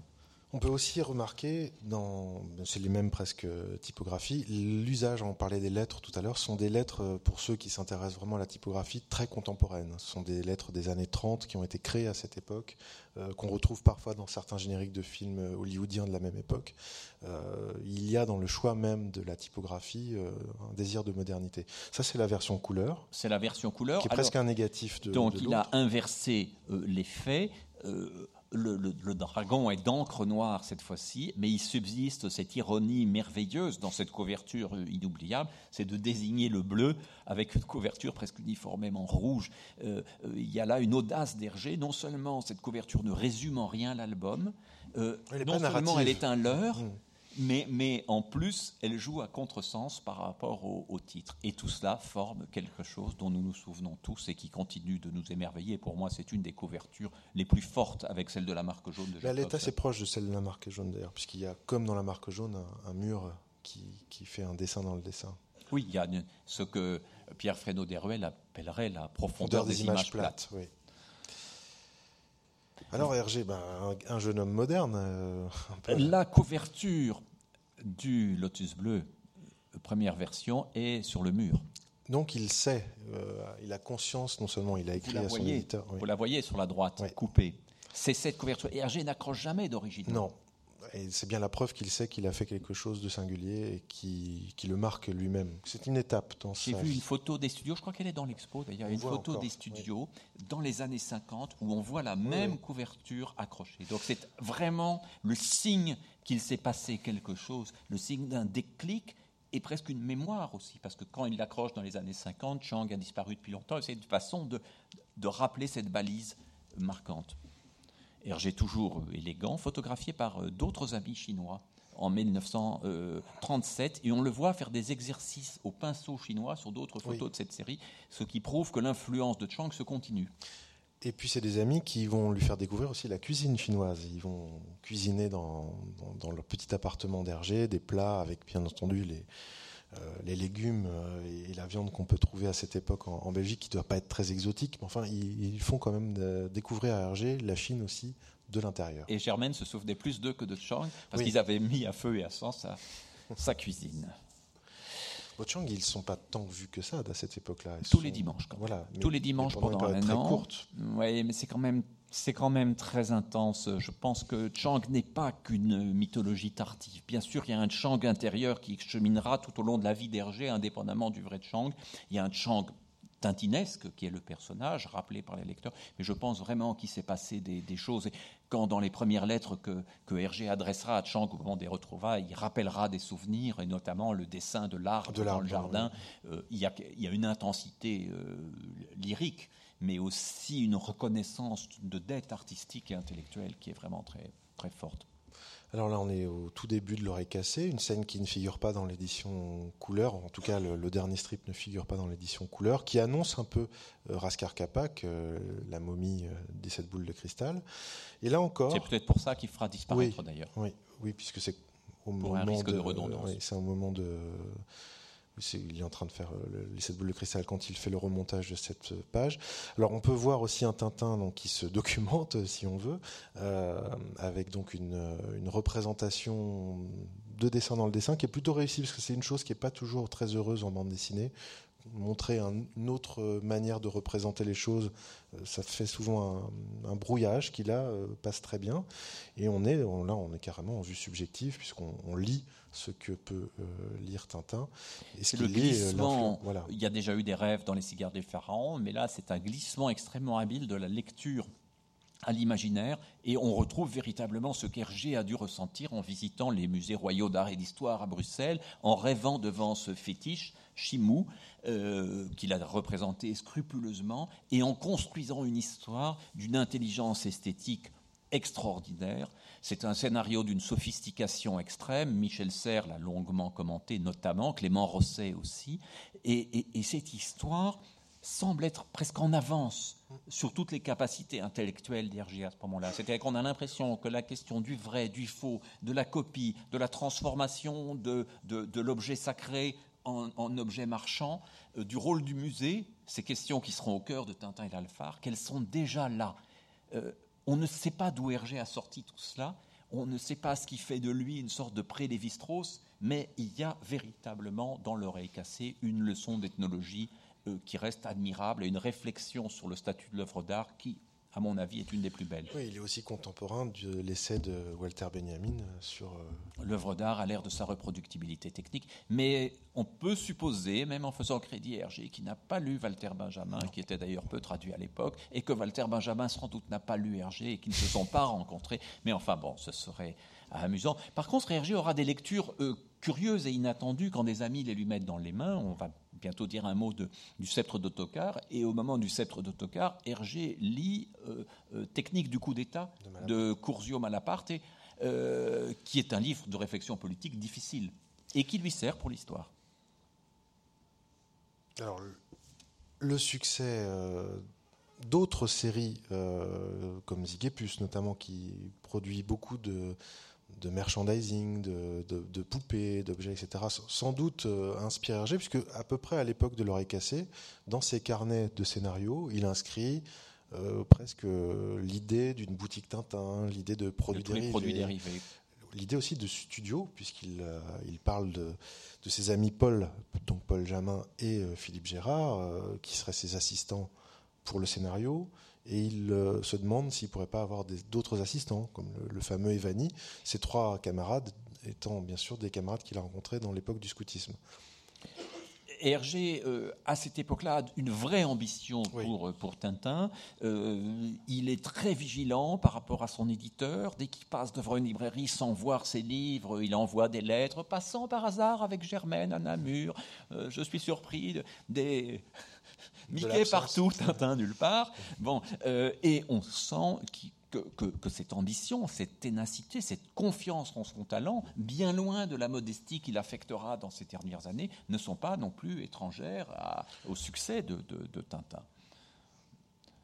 Alors c'est d'ailleurs aussi une époque où il commence à renoncer. Hein. Dans peu de temps, il va totalement abandonner euh, le dessin publicitaire et se consacrer pleinement euh, à la bande dessinée c'est le début de l'île Noire. Alors là aussi, on a un rapport euh, du dessin dans le dessin, de la représentation représentée. Euh, de l'ironie par rapport à la photo, hein, puisque c'est supposé être une photo. Dans le, euh, c'est étrange d'ailleurs, parce qu'on a un Tintin tellement célèbre qu'il est déjà dans le journal, même quand il ne fait rien. C'est extraordinaire. Il se repose actuellement à la campagne. Et en même temps, nous sommes en direct, hein, nous sommes live, puisqu'il bondit de la photo du journal. Il y, a, il y a un paradoxe temporel et qui est délicieux, qui est pour moi un peu le rapport entre la photographie dédaignée parce qu'immobile et la bande dessinée qui est le dynamisme même. L'autre point intéressant de cette image, c'est ces deux images, c'est que la plupart des aventures de Tintin, contrairement par exemple aux aventures de Blake et Mortimer, où, je dirais l'aventure euh, est déjà là, elle est déjà même avant l'action. Hein, des, albums comme euh, La Marque Jaune commencent abrupto, il s'est déjà passé beaucoup de choses euh, avant que l'action ne démarre. Dans les aventures de Tintin, Tintin flâne, Tintin se promène, il est dans un quotidien relativement banal, il ne se passe pas grand-chose d'extraordinaire, il est comme ça dans la rue, dans la campagne. C'est vraiment le début classique des aventures de Tintin. Il y a presque une contrainte que s'impose Hergé à lui-même de, toujours commencer par une chose très anodine. Et dans ce décor familier, qui est le décor évidemment que nous partageons tous, que tous les lecteurs adultes ou enfants connaissent, il va introduire une bizarrerie. Sans perdre de temps, hein, parce qu'elle arrive vite. Elle arrive assez vite. Il y a, l'avion, euh, hein, l'avion qui vole, qui se pose. Mais c'est l'aventure qui vient à Tintin plus que Tintin qui part à, l'aventure. Dans un livre récent, euh, Renaud Natier a fait une très bonne analyse de tous ces invariants structurels. Euh, c'est un livre qui s'appelle Le mystère Tintin, où il a vraiment montré comment, jusqu'à Vol 714 et à Tintin et les Picaros, le même modèle s'accomplit, alors qu'on est sensible, nous, en lisant, à toutes les différences, mais euh, c'est une analyse assez convaincante. Alors, ce qui est très intéressant, d'abord, maîtrise de ce premier noir et blanc, hein, un style qui n'a rien à envier au style couleur euh, tardif, et aussi une manière de toujours tirer parti c'est assez proche d'Hitchcock, de tous les éléments qu'un récit peut euh, proposer, de tous les matériaux. Ici, le train. Qu'est-ce qu'on peut faire avec un train euh, Comme euh, Hitchcock se disait, qu'est-ce qu'on peut faire avec la Suisse Qu'est-ce qu'on peut faire avec les Pays-Bas, les, moulins, etc. Oui, c'est une aventure, donc l'île Noire, qui est contemporaine des 39 marches. On sait quand même qu'Hergé a peu vu de films d'Hitchcock, enfin en tout cas, comme il a peu lu de livres de Jules Verne, ce sont des coïncidences assez étonnantes puisque c'est vraiment très proche des 39 marches. Les 39 marches, j'ai du mal à croire qu'il ne les ait pas vus, surtout faisant un récit qui se passe en Angleterre. il peut avoir eu un magazine qui résumait euh, les 39 marches. C'est possible. C'est possible. Germaine disait qu'ils allaient très peu au théâtre et très peu au cinéma. Il disait qu'il faisait cela lui-même et qu'il n'avait pas besoin de, le voir. En tout cas, dans cette histoire, comme dans d'autres, euh, Tintin est un faux coupable, comme dans les histoires d'Hitchcock aussi. Et donc, euh, le tunnel, le train à vapeur deviennent des éléments extraordinaires, puisque Tintin n'est pas encore ce héros tout blanc, ce héros idéal, ce héros d'ailleurs un peu aseptisé qu'on voit dans la version tardive de l'île Noire. Ici, Tintin va traverser le train comme un diable. C'est lui qui a l'air d'être le personnage dangereux, menaçant, euh, etc., et qui sème la pagaille avec Milou dans tout le wagon-restaurant. C'est une scène d'anthologie parce qu'elle est le dynamisme pur. Et Milou révèle évidemment tous ses côtés euh, impertinents en réussissant à embarquer le poulet au passage. Alors, double action. Milou est très souvent, euh, pour l'enfant lecteur, euh, le personnage auquel on peut s'accrocher. Il y a dans cette période aussi des aventures de Tintin un phénomène qui va disparaître au fur et à mesure, c'est que le, le bord inférieur de la case est souvent le sol. Donc il marche sur le bord de la case. Et Hergé avait dit, notamment quand il était directeur artistique du journal de Tintin, qu'il détestait voir, euh, par exemple, d'autres dessinateurs auraient pu faire sortir le poulet que tient Milou dans sa gueule dans l'avant-dernière case de, la page. Je ne sais pas si vous avez déjà vu ça dans des bandes dessinées. Et Hergé disait non, c'est pas possible, ce n'est plus réel. Donc ce qui se passe dans le cadre, pour lui, est véritablement ce qui est possible. Et rompre ce, ce, cadre, euh, sortir du cadre, c'est euh, rompre un peu le, cette espèce d'illusion qu'on a tous quand on lit. Il y a vraiment aussi une audace d'enchaînement des plans, hein, avec euh, ce plateau euh, qui, part véritablement vers la, droite euh, dans un mouvement. C'est comme si les, d'ailleurs, les deux, les deux cases ont l'air de se compléter. Hein. Elles se complètent avec la fenêtre qu'on voit. Je dois dire qu'une chose qui m'agace dans cette exposition, par ailleurs très belle, c'est la longue séquence chez Michel Drucker avec Yves Robert qui explique à Hergé le langage du cinéma et Hergé fait mine par politesse de découvrir qu'il a utilisé des gros plans, des plans moyens, des plans d'ensemble, etc. Alors que quand on voit une page comme celle-là, on voit que sans faire du cinéma, car c'est une autre logique que celle du cinéma. au cinéma, on ne pourrait pas faire cette, euh, cette, liaison. Qui sait très bien, par exemple, comment avoir ce petit Milou dans la case 4 et ce Milou en plan serré dans la case 5 et qui n'a pas du tout besoin de passer par le langage du cinéma pour réaliser ce, tour de force. Alors, le, Sceptre d'Autocar, c'est un album à nouveau marqué par l'actualité, mais comme Hergé a eu quelques ennuis au moment du, Lotus Bleu, où il y a eu des protestations qui ont été émises, il va y avoir un, sortilège, une invention euh, extraordinaire, qui est celle de pays imaginaires. Il avait déjà testé un peu cette idée dans l'oreille cassée, mais dans le Sceptre d'Autocar, pour avoir les mains libres politiquement et traiter Anschluss ou d'un Anschluss raté, il invente la Sildavie qui lui servira par la suite. Oui, Sildavie, Bordurie, donc deux pays rivaux qu'on retrouvera aussi plus tard dans l'affaire Tournesol. Euh, évidemment, il s'inspire euh, plutôt de, des Balkans. Hein. Il forge une mythologie, il forge une histoire, et cette histoire, dans l'histoire, la brochure que tient Tintin, c'est le réservoir narratif. Oui, et on peut, on peut lire cette histoire évidemment comme euh, une sorte de, parabole, de métaphore sur euh, l'Anschluss. On peut aussi y voir, c'est une autre euh, lecture qui, est moins progressiste, une volonté d'Hergé, qui évidemment vit en Belgique et d'ailleurs, aujourd'hui, il y avait une visite royale dans l'exposition, puisque la, la, reine Mathilde était présente. Hergé n'est pas particulièrement euh, anti. Il n'est pas républicain, il est, ah non. il est tout à fait loyaliste. Et, Mais n'oublions pas que la monarchie à la Belge n'a rien à voir avec. Euh, c'est une monarchie euh, parlementaire. Voilà, c'est Mais dans le sceptre d'Autocar, à l'époque où Léopold III semble plutôt dépossédé de toute autorité, avec des changements euh, de parlement, des, gouvernements qui ne cessent de valser. On peut aussi lire dans le Sceptre d'Autocar, ce qui est moins progressiste que la, lecture sur l'Anschluss, une volonté de voir un pouvoir royal plus affirmé, ce que représente évidemment euh, ce sceptre d'Autocar, qui incarne bien sûr l'autorité, le pouvoir de, de Muscar. Il est amusant de voir l'usage du marolien, le patois bruxellois, dans la langue sildave, comme dans la langue des Arumbaya et des Bibaros, comme dans la langue des bordures aussi. D'ailleurs, tout le monde, est inspiré du marolien. C'est une langue qui a proliféré. Et on a en effet double traduction. Euh, euh, dans l'image, la grande image que nous voyons, on lit le phylactère, c'est encore une ironie d'Hergé supplémentaire, le phylactère qui dit Eibenek Eiblevek, ce qui se traduit du sildave officiel au, français par qui s'y frotte s'y pique, hein, dit le roi en frappant celui qui a voulu prendre le pouvoir. Mais en bruxellois, euh, cela signifie j'y suis, j'y reste, qui est une définition assez correcte de la monarchie. C'est la légitimité pure. J'y suis. Et donc là, on a des jeux évidemment de, plusieurs niveaux. Une partie des lecteurs vont goûter euh, toutes sortes de, petits jeux que d'autres lecteurs euh, ne percevront pas. Et Hergé a eu plein de, plein de choses comme ça. Il y a cette dimension du bruxellois, mais il y a plein d'autres détails dans Tintin, des private jokes qui renvoient à sa vie, à des mais alors ça, nous, Français qui n'ont pas grandi à Bruxelles comme toi, on est privés malheureusement de cette interprétation-là qui doit être euh, très réjouissante. Euh, il nous faut vraiment avoir presque des dictionnaires à côté pour comprendre toutes les astuces. D'ailleurs, il y a des disputes sur la manière de traduire le, syllabe. Alors, vous voyez ici le, le, muscardouze belge, donc euh, Léopold III et son épouse qui mourra tragiquement. Ce pourquoi, peut-être, le roi euh, du sceptre d'Autocar est célibataire car Léopold III, à cette époque, est un roi veuf. La reine Astrid, c'est ça. hein. La reine Astrid, voilà. La, la Auquel reine Hergé avait consacré des illustrations pour.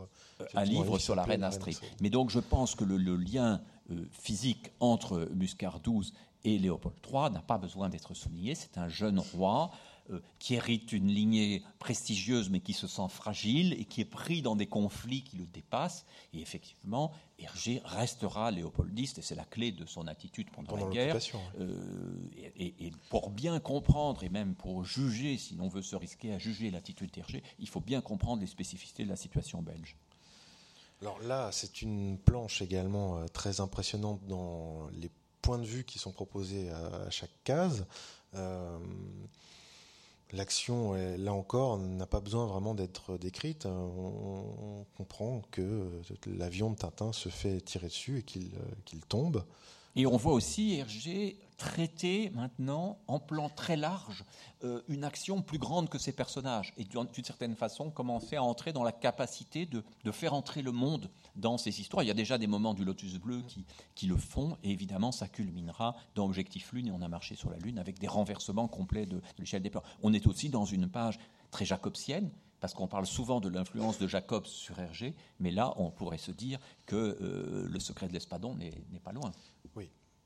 Et là, Jacobs n'a pas encore, n'est pas encore intervenu. N'est pas sur encore ces- là. sur ces- Alors, 1940, c'est bien sûr euh, euh, la Ouais. fin du petit 20e. euh, des espoirs de paix déçus pour Hergé, puisqu'il croit à la paix, il se bat pour la paix euh, jusque très tard. Euh, il espère que la Belgique, en tout cas, restera en dehors du conflit, mais évidemment, le 8 mai 40, l'invasion allemande non seulement crée un exode énorme, mais met fin définitivement à l'existence du XXe siècle, qui déjà n'allait plus très bien.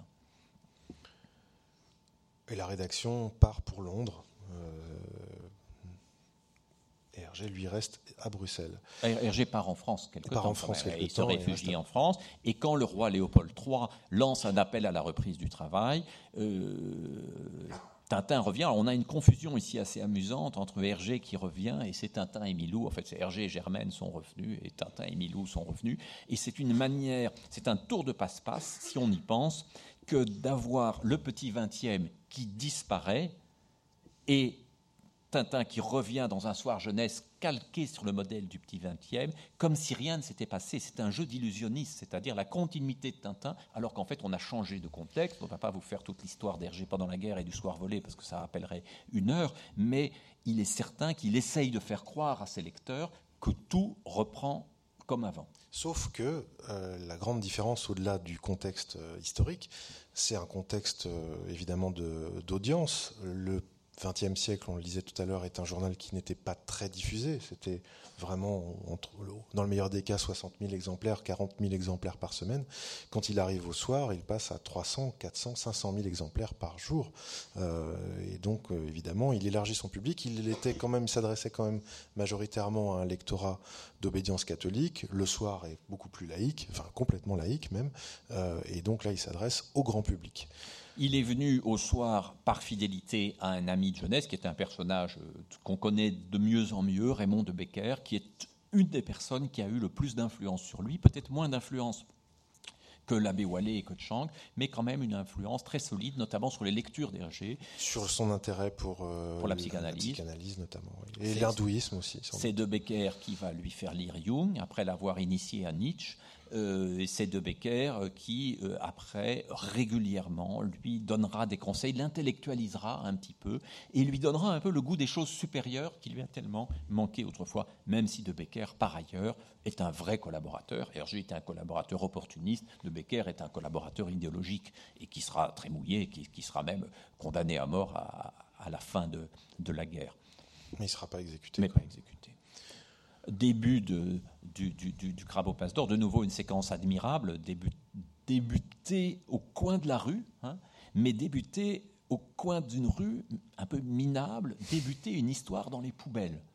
Je vous laisse trouver toutes les métaphores du monde dans ce retour d'Hergé. Cette première page dans le journal le soir, c'est quand même assez extraordinaire de penser qu'on démarre dans les poubelles et que l'or du récit sortira de là. Le crabe aux pinces d'or est une histoire assez étrange parce qu'en fait, on serait bien en peine de la résumer comme quelques premières aventures de Tintin. Il y a beaucoup de, scènes qui se succèdent, mais c'est surtout évidemment la naissance d'un personnage qui va prendre une importance euh, à laquelle Hergé ne ne s'attendait pas lui-même, c'est le capitaine Haddock. Un orphelin de hasard, dira Hergé dans une interview pendant la guerre, auquel il va finir par s'attacher. Et donc il n'y a pas de préméditation, je crois, dans l'importance prise par le capitaine Haddock. C'est quelque chose qui... Mais il, il, est une figure romanesque assez classique du roman d'aventure. C'est un personnage comme Long John Silver qui est assez négatif, en fait, hein, qui, qui, est très hostile à Tintin, euh, comme beaucoup d'adultes. Euh, c'est un, un jeune adolescent confronté à des adultes euh, dangereux. Euh, et le capitaine Haddock est un personnage dangereux. Il est alcoolique, évidemment, il est sujet au délirium et voire à des accès de violence euh, très inquiétants. Et c'est aussi l'un des rares personnages qui ait une famille ascendante. Et Tintin met le doigt sur le bon bouton dès les, premières euh, répliques. Euh, votre dignité, etc. Capitaine, que dirait votre vieille mère si elle vous voyait dans cet état? Ma vieille mère, crise de larmes, vraiment décompensation, maximale, bouh, maman, maman, bouh, etc., qui vont attirer l'attention. Mais quand nous pensons à la fin de la mère d'Hergé et au tabou immense qu'a représenté dans sa vie la personne de sa mère, une chose peut-être beaucoup plus importante que le secret de famille sur lequel euh, Serge Tisseron a beaucoup insisté. Moi, je pense que le secret de la folie maternelle est, plus essentiel. Euh, c'est quand même une, scène qu'on a du mal à ne pas lire aussi par rapport à Hergé. Absolument. Et alors donc, euh, Tintin qui voulait raisonner et calmer le capitaine bah, provoque presque un danger, puisque ça fait venir évidemment le, le terrible Alan qui... Mais d'un autre côté, les personnages sont dès lors inséparable, c'est-à-dire que Tintin a tellement touché le capitaine qu'il ne peut plus laisser tomber ce personnage dangereux, imprévisible, et toute euh, l'histoire du crabe aux pinces d'or, c'est la construction d'Adoc comme un personnage acceptable après la traversée du désert, hein, après l'épreuve du pays de la soif. Il est très peu civilisé, effectivement, il n'a pas beaucoup de filtres, hein, alors que Tintin est, assez retenu et très sage. C'est lui, c'est Tintin l'adulte, hein, dans, ce, dans ce tandem, en tout cas dans les premiers temps. Euh, et là, on, voit une des séquences euh, que qu'Hergé préférait dans toute son œuvre, euh, avec notamment la quatrième case, où on voit la décomposition du mouvement, la décomposition de l'action, et donc aussi l'écoulement du temps dans une seule case. On entend, on voit, plutôt on lit les insultes du capitaine Haddock qui doivent être prononcées avec un accent belge particulièrement sonore. Euh, que je ne vous imiterai pas. non, j'ai peur que peut-être des, citoyens belges euh, le prennent mal.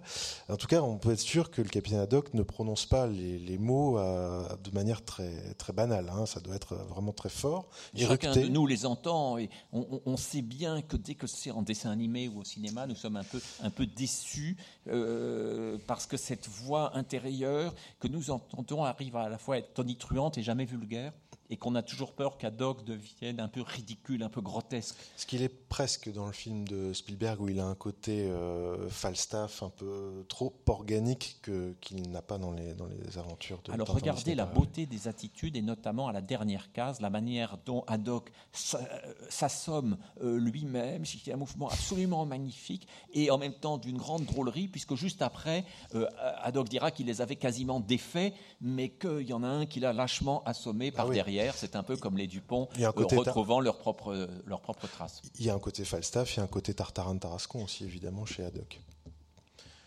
Donc le crabe aux pinces d'or, euh, très belle couverture. Le crabe aux pinces d'or, c'est un album tournant puisque c'est le dernier album qui va être fait en noir et blanc. Euh, le succès est là, le succès est enfin là, mais il n'y a plus de papier. Et donc à ce moment-là, Casterman va proposer à Hergé de passer les albums en couleur. En fait, c'est une idée que les éditions Casterman avaient depuis un moment, mais on profite de la pénurie de papier et de l'acquisition d'une machine offset pour insister. Il faut peut-être faire juste une toute un tout petit rappel. On a pu notamment lire des lettres qu'on n'avait jamais lues récemment, puisqu'on a pu explorer les archives de, Casterman à Tournai et de découvrir la, correspondance entre Charles Laine et Hergé dans ses détails. Et euh, Charles Laine, qui était donc vraiment l'éditeur d'Hergé chez Casterman, a beaucoup, beaucoup insisté pour que les aventures soient mises en couleur. Hergé a résisté très longtemps parce qu'il Louis Casterman aussi est mis, le patron de la maison, qui jusque-là s'occupait peu de Tintin et qui tout d'un coup dit si on veut entrer dans la voie du succès international, si on veut préparer la l'après-guerre, parce que c'est déjà ça qu'ils Oui, ont ils fait, en- ils- ils il faut parlent. la couleur. Il faut entrer dans la voie de la couleur. Hergé pensait que euh, le noir et blanc était le cœur même de son travail. Parce qu'il croyait aussi que la couleur allait arrêter le regard et euh, il ne voulait pas, en tout cas, il y a vraiment une réflexion, c'est très intéressant ces lettres d'un point de vue esthétique, il y a une vraie réflexion sur l'usage de la couleur qui n'interfère pas sur la narration et sur le dynamisme euh, des images. Et donc, euh, vous avez pu être troublé en visitant l'exposition par le côté euh, extrêmement simple des mises en couleur avec ces aplats qui apparaissent vraiment comme une volonté répétée c'est qu'Hergé ne voulait pas, en fait, il savait que son dessin reposait sur l'ossature du trait, hein, le trait noir, et il ne voulait pas qu'il y ait des, modelés, il ne voulait pas qu'il y ait des, dégradés, il voulait que, en fait, l'œil puisse euh, lire ces, images comme presque on regarde un vitrail, c'est-à-dire qu'il y a une évidence, une luminosité qui ne devait pas être perdue avec la mise en couleur. Je me souviens, euh, au moment du retour de Chang en 1981, d'avoir assisté à la visite euh, d'une exposition à l'école de recherche graphique à Bruxelles, l'ERG, que dirigeait Pierre Sterks, grand admirateur d'Hergé, qui avait fait travailler les étudiants sur le lotus bleu, pour un, un hommage au lotus bleu. Et Hergé s'arrête devant le travail d'une étudiante qui a retraité une case du lotus bleu avec tous les modelés, tous les jeux d'ombre, toutes les nuances à l'intérieur de la couleur. Et Hergé lui dit Ah, ça c'est incroyable.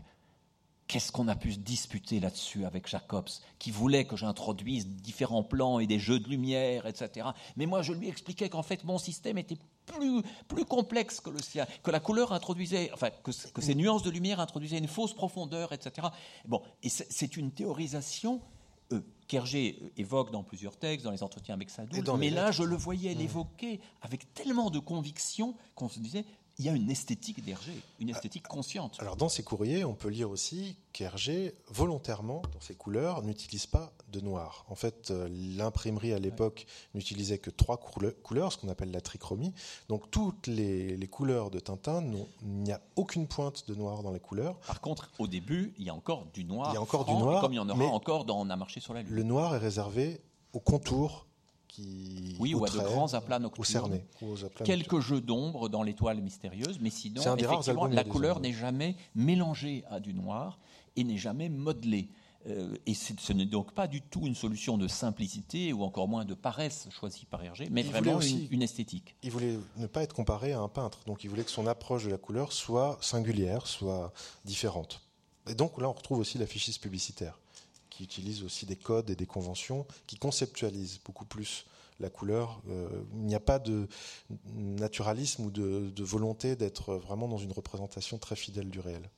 L'étoile mystérieuse est l'album qu'on reproche le plus souvent à Hergé à cause de la question juive et on ne peut pas développer ce point ici, mais il faut bien se rendre compte que c'est un album qui commence par une première apocalypse, une fin du monde, et qui se termine par la destruction d'une petite planète, d'une petite île réduite à néant, avec ces images de euh, champignons qui grandissent et qui explosent, que, où certains ont vu, c'est dessiné en 42, mais comme une prémonition euh, d'un champignon plus terrifiant euh, qui explosera à Hiroshima en 45. Euh, c'est un album à prendre comme un cauchemar. Oui, Et à ce titre-là, même, même les traces d'antisémitisme qu'on peut y trouver appartiennent peut-être à ce cauchemar, à ce moment de folie, dont Hergé se protégera à peu près pendant le reste de la guerre avec le secret de la licorne et, et le trésor de Rackham le Rouge. Et là encore, Tintin est d'adultes euh, délirants, d'adultes inquiétants. Évidemment, le professeur Calis qui se réjouit de la fin du monde, Philippillus le prophète, euh, le capitaine Haddock, enfin toute une, batterie de personnages euh, adultes euh, qui ne sont pas rassurants. On est dans un, pur cauchemar et les scènes du début avec les rats qui sortent des égouts et l'asphalte qui fond sont des scènes qui, moi, m'impressionnaient beaucoup enfants et je pense qui ont impressionné beaucoup d'enfants. Hergé travaille tout au long de la guerre. Il a le nez sur ses pages entre les strips qu'il doit fournir pour le soir et la mise en couleur des anciennes histoires. Il écoute sans doute du jazz euh, sur euh, son poste à galène qu'il a derrière lui, qu'il parfois il l'écoute d'ailleurs avec euh, depuis son plus jeune âge avec un, des écouteurs, avec un casque. Euh, Je ne pense pas qu'il écoute Radio Londres. Non, je crois pas non plus. Euh, nous sommes là à Boisfort, je crois. hein, c'est l'atelier de Boisfort, donc euh, qui est tout proche de la maison du professeur Bergamote. Qui La maison qui servira de, mètres, euh, de modèle. Quand Hergé dit j'ai fait des repérages, il est oui, il pas très allé loin. très loin, non. Alors là, des strips minuscules dans le soir. Vous le voyez dans l'exposition avec cette grande page de journal et cette, ce strip qui est vraiment très très petit. Il fallait presque une loupe hein, pour lire Tintin. Un dessin encore extrêmement dépouillé. Euh, et pourtant une narration très efficace, 4 à 5 cases par jour pour être sûr que le suspense soit là. Et avec toujours un effet de gag ou de rebondissement sur la dernière image. Qui va donner une densité particulière à tous les albums créés à cette époque. Alors on va retrouver la séquence évidemment dans l'album en couleur. C'est une des plus belles scènes d'Hergé, on n'a pas le temps de la commenter, mais c'est vraiment un des moments où, l'œuvre d'Hergé touche au, génie. Euh, Haddock lisant les mémoires de, son ancêtre, Haddock jouant les mémoires, Haddock les revivant avec toutes sortes de, fondus, de transitions extrêmement habiles et drôles entre ce qui se passe dans le passé et ce qui se passe dans le présent. On n'est pas du tout dans une logique de flashback. Non. On est véritablement dans une logique d'incarnation. Et c'est probablement aussi euh, ce que Spielberg a le mieux réussi dans son film, avec la manière dont le vaisseau surgit euh, comme, comme un mirage. Absolument. Et puis euh, cette euh, conclusion incroyable, euh, les, deux, les deux strips suivants avec ah non, tu, as pris d'autres images, pardon. Oui, mais, mais donc ce, combat qui, où, Haddock s'anime de plus en plus dans un décor nu, hein, on se croirait dans une pièce de théâtre contemporain qu'on joue sans décor. Voilà, on n'a pas besoin de, de, de, faire exister les accessoires, mais on arrive à ah, faire coïncider les deux, les deux figures de l'ancêtre et, et du capitaine. Et un tableau dans le dessin qui est donc traversé par le visage euh, du, du arrière-arrière petit-fils donc du chevalier de Haddock. Là aussi, bon, quête familiale qui, qui, qui s'oppose à, euh, au caractère absolument et résolument sans famille de Tintin. Donc, coexistence dans les aventures de Tintin, et ça, Jean-Marie Apostolides l'avait très bien montré dans un livre ancien qui s'appelle Les Métamorphoses de Tintin. Coexistence de plusieurs âges, de plusieurs familles de personnages. Euh, par exemple, les Dupont et Séraphin Lampion ne peuvent pas appartenir au même monde. Ce sont deux incarnations de la bêtise, mais pas du tout la même. Et Hergé arrive à faire fusionner tout cela, de même qu'il va arriver à faire fusionner un univers de caricature et un univers réaliste. Alors là, il y a bon, malheureusement l'heure tourne, on a les, yeux euh, on a, voulu en dire plus qu'on en avait le temps. Euh, il y a un autre personnage très étrange, on parlait de, ces personnages ambivalents, ambigus, euh, Nestor. Donc c'est un personnage qui est créé pendant, pendant l'occupation. Euh, c'est donc, vous le savez, le, valet au service de Moulinsart, peu importe le régime en place, hein, que ce soit que les, frères Loiseau. le capitaine Haddock, Séraphin Lampion, Abdallah ou d'autres euh, Nestor est toujours euh, très obéissant. Et euh, il y a une lecture étrange qui dit quelque chose aussi, peut-être, qui explique en partie peut-être l'attitude d'Hergé pendant la guerre, c'est qu'il pense que un homme, s'il n'est pas directement responsable de ses actes et qu'il a agi en obéissant à des ordres qui lui étaient donnés, n'est pas coupable. Et c'est un thème qui va revenir très souvent. Que tu développes dans ton livre À l'ombre de la ligne claire sur le personnage Jacques Van Melkebeek, qui est un ami d'Hergé. Et là, on a ces phrases incroyables. Donc, euh, Haddock à la dernière case Messieurs, messieurs, écoutez-moi. Souvenons-nous des grandes erreurs judiciaires. Cet homme est innocent. Tintin nous l'a dit allez-vous lui laisser ses menottes et l'empêcher d'aller me chercher une bouteille de cognac? Et donc, euh, on règle la question. Il a été au service des frères Loiseau, mais il a toujours tout ignoré des agissements de ses maîtres. Et il est donc innocent, comme Hergé pensera l'être au lendemain de, la guerre. Mais il faut se souvenir quand même que cette scène est dessinée pendant la guerre. Pendant la guerre. Et dans la dernière interview qu'il a accordée donc à Benoît Peters, euh, Hergé dira à peu près le même système de défense, il utilisera à peu près le même système de défense pour parler de ses amis, puisqu'il s'agit d'amis. Et on peut aussi lire vraiment les, Picaros comme euh, étant un règlement de compte avec euh, ces années-là, avec euh, donc des condamnations à mort et une espèce de, de monde qui, devient très inquiétant et qui n'est plus à l'échelle humaine du tout. On va glisser assez vite puisqu'on ne voudrait pas déborder 8 euh, heures, mais évidemment, de même que l'intrusion de Haddock euh, où l'intrusion chez Haddock dans le crabe aux pinces d'or est une manière tout à fait extravagante de faire entrer un personnage appelé à jouer un rôle important. La rencontre avec Tournesol se passe de manière catastrophique, dans la fantaisie la plus complète. Euh, c'est une drôle de manière de faire entrer le personnage qui devra s'embarquer comme passager clandestin pour finalement être accepté, rendre des services et devenir inséparable de Tintin, Haddock et Tournesol dans l'étrange colocation qui s'inventera au château de Moulinsart et qui est, je pense, un des plus beaux modèles du vivre ensemble qui a été imaginé. En tout cas, dans les aventures de Tintin, il y a, on a parlé du, côté euh, caustique que, Hergé peut avoir envers les Dupont, envers Séraphin Lampion. Euh, il y a une certaine bienveillance pour les, pour les farfelus, pour les excentriques, pour les, pour les marginaux, pour ceux qui voient le monde différemment. C'est le cas de Tournesol, c'est le cas aussi de la voyante dans les sept boules de cristal qui est regardé avec beaucoup, beaucoup de, compassion et de bienveillance. Euh, et les Il y a un peu moins de bienveillance ah bah pour les. Ah bah eux, ils, ils incarnent le, conformisme, ils incarnent euh, l'ordre, ils incarnent aussi euh, la bêtise, évidemment. Mais les gags autour des Dupont dans Le Trésor de Racam le Rouge sont parmi les plus désopilants de l'œuvre d'Hergé. Et la fin où ils partent se reposer à la campagne et où ils vont retrouver une machine qui rappelle sérieusement la pompe qu'ils activaient c'est des gags merveilleux qui arrivent à se glisser dans une aventure d'essence romanesque et où on maintient, et Hergé saura toujours le faire, maintenir du burlesque pur. Oui, parce qu'on a été assez sérieux, mais en fait, euh, évidemment, comme tout le monde, ce qui nous plaît le plus dans les aventures de Tintin, c'est qu'elles nous font rire et qu'on ne peut pas s'empêcher, en relisant des histoires, de, trouver même des subtilités d'humour qu'on n'avait pas toujours perçues à la première lecture. J'aime beaucoup la phrase Tous les vieux loups de mer mâchent la chic, c'est connu. C'est-à-dire que pour l'essentiel, c'est que ce soit connu, c'est de se conformer à ce qu'on sait, y compris euh, vers la euh, catastrophe. Oui.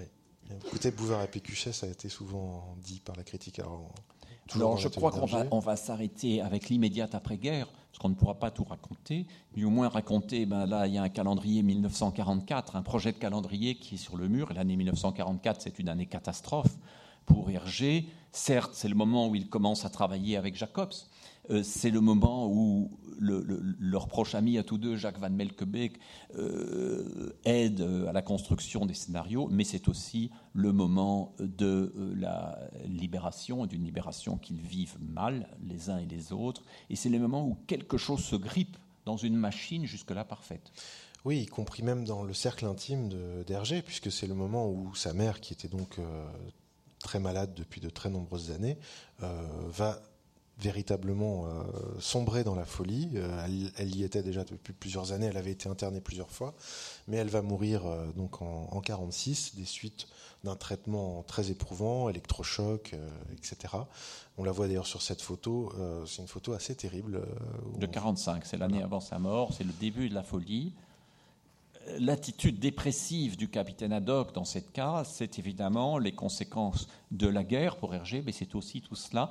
Tournesol a disparu, mais en réalité, on est ici dans la quasi-autobiographie. Hein. Oui, en fait, euh, on pourrait penser qu'Hergé est donc installé dans une, forme de confort matériel, mais extérieurement, tout, tout, va très bien. Intérieurement, c'est la période où il est le plus déstabilisé.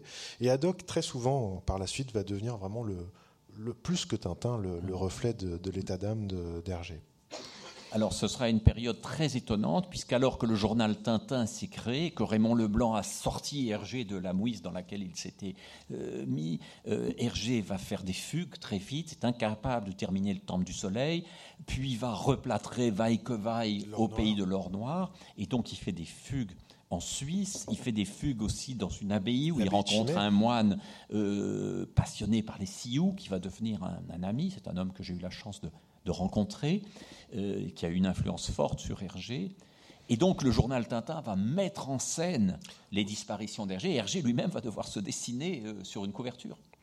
Oui, alors on voit bien que l'équipe euh, du journal Tintin essaye de, rendre spectaculaire quelque chose qui en fait est pour eux un profond désarroi, puisque un journal qui s'appelle Tintin, qui ne publie plus les aventures de Tintin, je vous laisse deviner commercialement quel impact ça peut avoir. Les semaines où il y a Tintin, les semaines où il n'y a pas Tintin ne sont pas les mêmes pour les ventes, évidemment. Euh, donc il y a cette mise en scène assez incroyable. Il y a même des, des, lettres d'Hergé à ses lecteurs où il explique ce qu'est la dépression nerveuse. Donc il explique à des lecteurs enfants ce qu'est la dépression nerveuse. Et Hergé se sent prisonnier de Tintin quelques mois, enfin à peu près à cette époque d'ailleurs, pardon.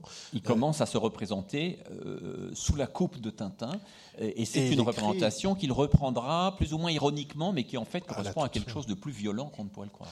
Oui, c'est l'époque où il écrit à son épouse Germaine. Euh, je hais Tintin. Tintin, c'était peut-être un peu moins, mais je ne suis plus Tintin. Enfin, cette, euh, cette lettre que tu cites dans Hergé, fils de Tintin. Et donc, il y aura, pour l'en sortir, ce départ en plusieurs temps, ce départ difficile vers la Lune.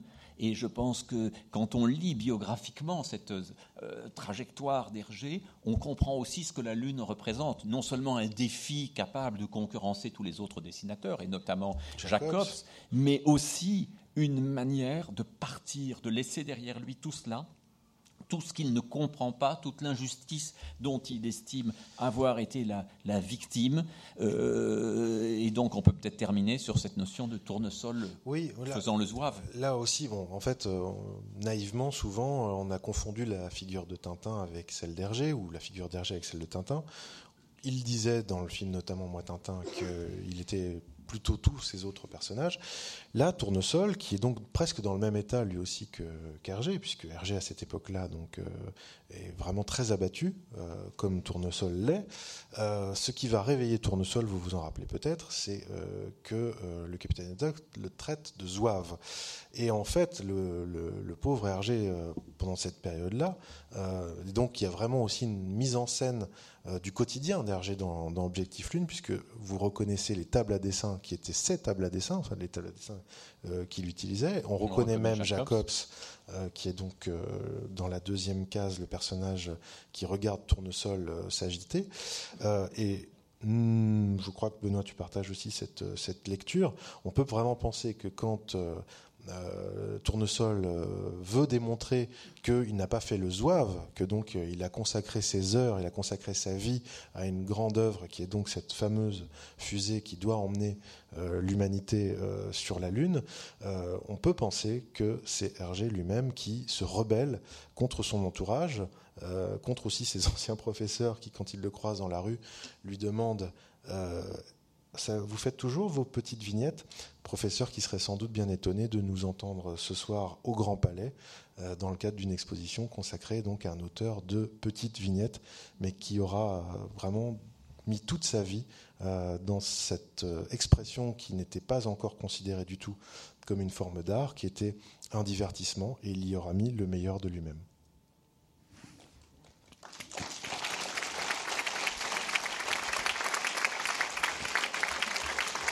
La suite dans l'exposition et dans nos ouvrages respectifs et dans nombre d'autres excellents ouvrages qui sont parus sur Hergé et l'œuvre reste inépuisable, c'est pourquoi nous ne pouvons même pas envisager de répondre à vos questions.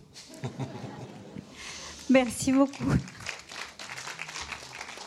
Et rendez-vous ici même lundi pour une table ronde sur l'humour d'Hergé, mercredi pour une autre table ronde sur Hergé et l'art. Donc euh, voilà, prenez le programme en sortant parce que il y a nombre de manifestations euh, pour accompagner cette exposition.